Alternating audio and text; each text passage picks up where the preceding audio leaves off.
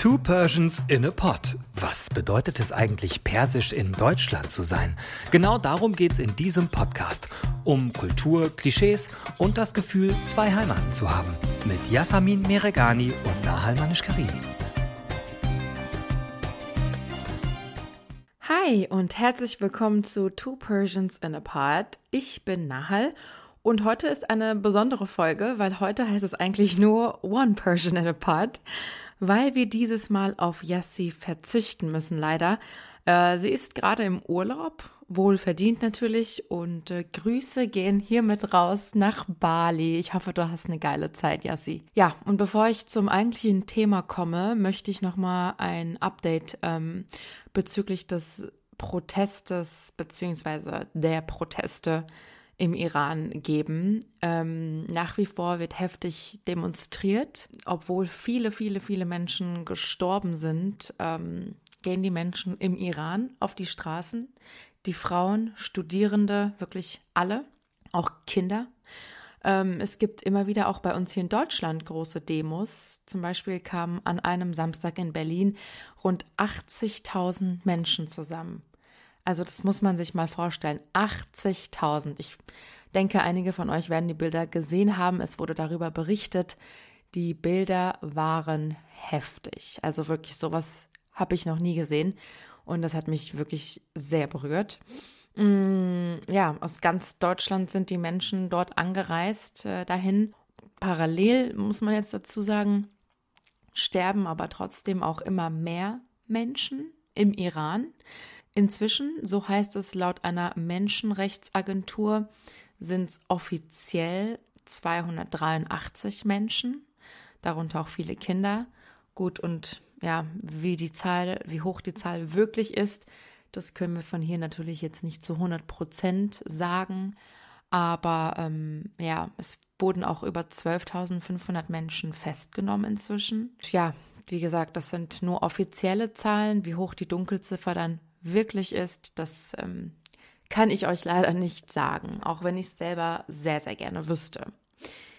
Ja, in der Vergangenheit war es ja schon so, dass wenn eine Revolution stattfindet, ähm, wenn viele junge Menschen einfach unzufrieden sind, weil sich vielleicht auch nach so einem Protest nichts ändert, dann verlassen einige oder ja, doch viele junge Leute ähm, höchstwahrscheinlich das Land. Im Iran sind viele junge Erwachsene sehr gut ausgebildet, doch gleichzeitig herrscht aber auch eine sehr hohe Arbeitslosigkeit. Ähm, es gibt keine Aussicht auf Besserung. Hm. Familien, die zur Ober- bzw. Mittelschicht schon gehören, schicken ihre Kinder ins Ausland zum Studieren. Und die, die sich es eben nicht finanziell leisten können, bleiben dort stecken, sag ich mal, und müssen dann Jobs annehmen, die nichts mit ihrem Studium zum Beispiel zu tun haben, die quasi ja viel höher ausgebildet sind, ähm, wie sie denn arbeiten. Und ähm, ja, aus diesem Grund verlassen jedes Jahr junge und gut ausgebildete Menschen den Iran. Und jetzt kommen wir nämlich zum Special in dieser Folge, weil eigentlich könnte man auch sagen, two Manish Karimis in a Pod. Denn ich habe meinen Papa zu genau diesem Thema befragt. Ähm, bei ihm war das vor vielen, vielen Jahren auch so, aber hört selbst. Hallo Papa, danke, dass du mit mir, mit uns über deine Vergangenheit sprichst. Ähm, ich würde erstmal gerne wissen, wie alt warst du, als du nach Deutschland gekommen bist und Warum bist du dort weg? Hi Nahal, äh, vielen Dank erstmal äh, für eure Einladung zu einer neuen Episode. Äh, und du weißt, dass ich ein äh, Fan von dir und von meiner ähm, noch nicht gesehenen Tochter Yassi bin. Um deine Frage zu antworten, äh, muss ich ein bisschen aufholen. Es gab 1979 eine iranische Revolution, die später islamische Revolution äh, hieß, eine Revolution von äh, säkularen Gruppierungen. Äh, das war eine vielschichtige Bewegung äh, zur Absetzung von Shah Mohammad Reza Pahlavi und zur Beendigung äh, der Monarchie im Iran geführt hat. das war der Hintergrund. Die Auflehnung gegen Schah-Regime äh, führte zu dieser Revolution und äh, das Land hat sich allerdings anders, total anders entwickelt, äh, als es sich äh, ein Großteil der Demonstranten äh, damals wünschten. Und ich gehörte zu diesem Großteil der Demonstranten. Äh, ich war gerade 17, 18 Jahre alt damals und ich konnte schon mit 18 mich mit diesem System nicht identifizieren. Äh, aufgrund vieler Hinrichtungen und überhaupt äh, undemokratische Ereignisse, äh, die da passiert sind. Das ist der Hintergrund, warum ich äh, mit fast 18 Jahren aus dem Land gekommen bin. Du hast dir hier ja alles von Null aufgebaut. Was wäre gewesen, wenn du jetzt noch dort wärst? Hättest du eine Zukunft gehabt?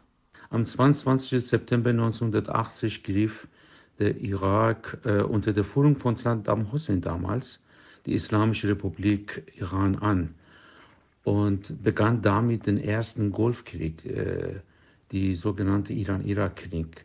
Krieg. Ähm, aus irakischer Sicht glaubte man, die innere Instabilität des Irans äh, ausnutzen zu können. Ein sinnloser achtjähriger Krieg mit Millionen Toten und Verletzten beider Seiten. Äh, ich bin ja vorzeitig rausgekommen aus dem Land. Äh, was aus mir geworden wäre, mein Schicksal wäre wahrscheinlich entweder Verhaftung auf der Straße wegen der äh, Demonstration gegen äh, islamische Regime oder Teilnahme an, äh, an diesem sinnlosen Krieg, äh, denn äh, alle Männer bis 60 wurden zwangseingezogen. Also ich wäre in, entweder ähm, bisschen bizarr ausgedrückt, äh, entweder im Krieg gestorben oder äh, verhaftet. Im Zuge der Revolution sind damals viele junge Leute weggegangen. Du kennst ja auch viele Leute, die hergekommen sind. Was war das für eine Stimmung, als ihr hier in Deutschland angekommen seid? Ja, das stimmt. Es war äh, tatsächlich so, dass viele junge Menschen aus dem Iran nach der Revolution rausgegangen sind. Und äh, bei mir war das 5. Mai 1979 die Ankunft in Frankfurter Flughafen.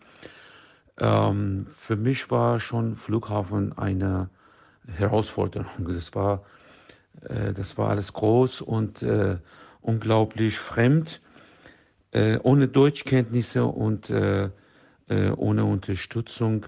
Und das war das Gefühl viele, viele junge äh, Männer und Frauen aus dem Iran. alleine im Flugzeug war auch eine bizarre Atmosphäre. viele junge Menschen, aber auch äh, einige äh, Menschen, die mit falscher Identität rausfliehen wollten, weil sie äh, damals wahrscheinlich zu der Schah-Regime gehört haben und viele Tausende sind ja hingerichtet worden. Genau als 17-, 18-jährige junge Männer und Frauen ohne Geld, ohne Deutschkenntnisse, aber interessanterweise mit unglaublicher Wille zu studieren und irgendwas zu lernen. so kann man das ganze Gefühl beschreiben. Die Freunde sind zu Familie geworden. Das war eine ganz, ganz bedrückende äh, Zeit, äh, Zeit für uns junge Menschen.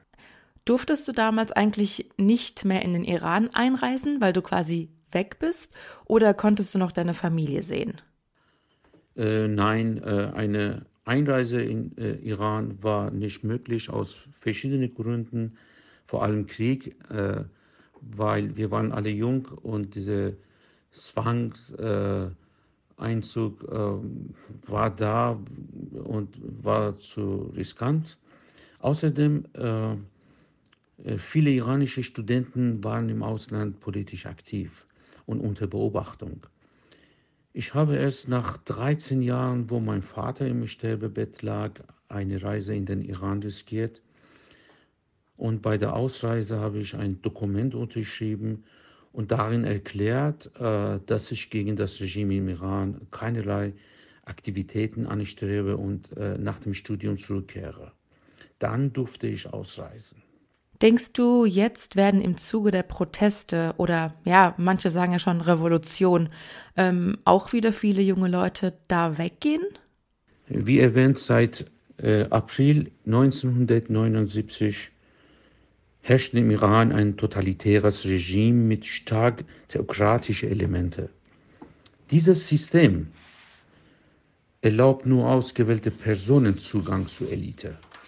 Das System äh, hat sich eine konkrete gesellschaftliche Unterwerfung und äh, Überwachungspraxis geschaffen. Äh, daher äh, haben viele nicht gesinnte Personen keine, überhaupt keine Chance, sowohl im Job wie auch im Leben äh, weiterzukommen. Laut einer Studie etwa 180.000 gut ausgebildete junge Iraner verlassen das Land jährlich und das seit über 40 Jahren. 180.000 junge, gut ausgebildete Iraner. Ich brauche nicht zu erklären, wie traurig das ist. Äh, und zu Proteste zu kommen, also es ist eine neue Dimension der Proteste, die jetzt äh, äh, seit gut äh, sieben, acht Wochen laufen. Also es ist für mich keine Proteste mehr, das ist eine richtige Revolution. Äh, seit, äh, wie gesagt, sieben, acht Wochen gehen im Iran jeden Tag Menschen auf die Straße, obwohl sie wissen, dass eine Teilnahme an so einem Prozess den Tod bedeuten kann.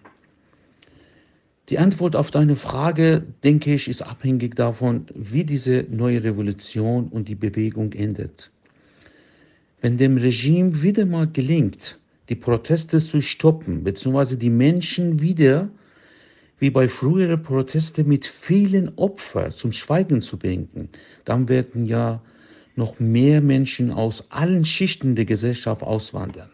Daher, ich erlaube mir einen Appell loszuwerden äh, an die deutsche Regierung, äh, steht solidarisch äh, an der Seite der Protestbewegung im Iran und verübt drastischere Schritte gegen das Regime im Iran. Nicht nur Sanktionen gegen Staatsführung und Personen, sondern akzeptieren erstmal, dass es kein äh, Protest ist, sondern eine Revolution und dass die Menschen ein Regime Change äh, anstreben auf der Straße. Zum Schluss erwähne ich diese ganz große Demonstration in Berlin. Über 80.000 Teilnehmer, die mit einer einzigen Stimme nieder mit der Mullahs Herrschaft geschrien haben und das ist für mich ein eindeutiges Signal. Ich danke euch und bleibt dran. Danke.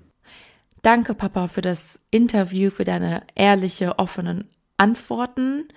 Ich hoffe, ihr könnt euch jetzt ein Bild davon machen, ähm, wie es für junge Menschen im Iran ist und wie es natürlich auch ist, von null auf gleich irgendwie in einem ganz fremden Land anzufangen. Ich meine, gut, das betrifft natürlich nicht nur den Iran oder Iran, iranische Menschen. Ähm, es kommen ja auch viele, viele junge Leute aus anderen Ländern ähm, hierher oder verlassen einfach ihre Heimatländer für eine bessere Zukunft. Für meinen Papa war es damals wirklich hart, weil er niemanden und nichts und auch nicht viel Geld hier hatte. Ähm, wir sind anders aufgewachsen. Ich hatte eine sehr schöne Kindheit. Ich ähm, konnte alles machen, was ich wollte. Ich musste auf nichts verzichten. Und so geht es eben nicht allen oder nicht vielen Menschen da draußen. Und ich hoffe einfach, dass ihr euch jetzt ein bisschen ein Bild machen könnt, wie das, wie hart das doch wirklich ist. Wir werden euch natürlich auch in der nächsten Folge dann wieder mit Yassi ähm, über die aktuellen Geschehnisse im Iran berichten und updaten. Und ja, das war die Folge ohne Yassi, aber dafür mit meinem Papa. Und ich sage bis in zwei Wochen. Chodafes. Dir hat dieser Podcast gefallen? Dann klicke jetzt auf Abonnieren und empfehle ihn weiter. Bleib immer auf dem Laufenden und folge uns bei Twitter, Instagram und Facebook. Mehr Podcasts findest du auf meinpodcast.de.